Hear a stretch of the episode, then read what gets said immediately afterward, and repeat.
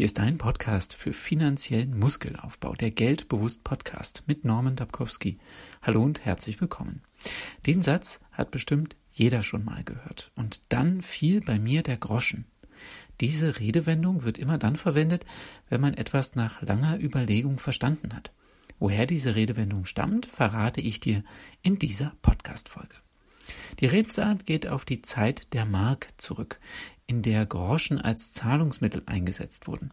Als Groschen wurde eine 10 Pfennig Münze bezeichnet. Abgeschafft wurden diese Münzen in Deutschland mit der Einführung des Euros. Dennoch hielt sich die Bezeichnung Groschen auch nach der Euro-Umstellung noch eine Zeit lang. Groschen waren eine Standardmünze zum Bezahlen an Automaten. Kaugummi und Parkautomaten sind da ein gutes Beispiel. Öffentliche Münztelefone haben viele Groschen in sich hineinfallen lassen. Das Prinzip ist immer, es muss zuerst der Groschen fallen. Danach wird die gekaufte Ware oder Leistung freigegeben.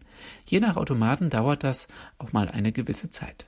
Man kann also sagen, nach reiflicher Kaufüberlegung wurde der Groschen in den Automaten gesteckt. Dieser fiel dann hinein und die Ware oder Leistung wurde vom Automaten freigegeben. Andererseits kann auch die Zeit, die der Automat braucht, um die eingeworfene Münze zu erkennen und die Ware bzw. die Leistung freizugeben, Auslöser sein für diese Redewendung.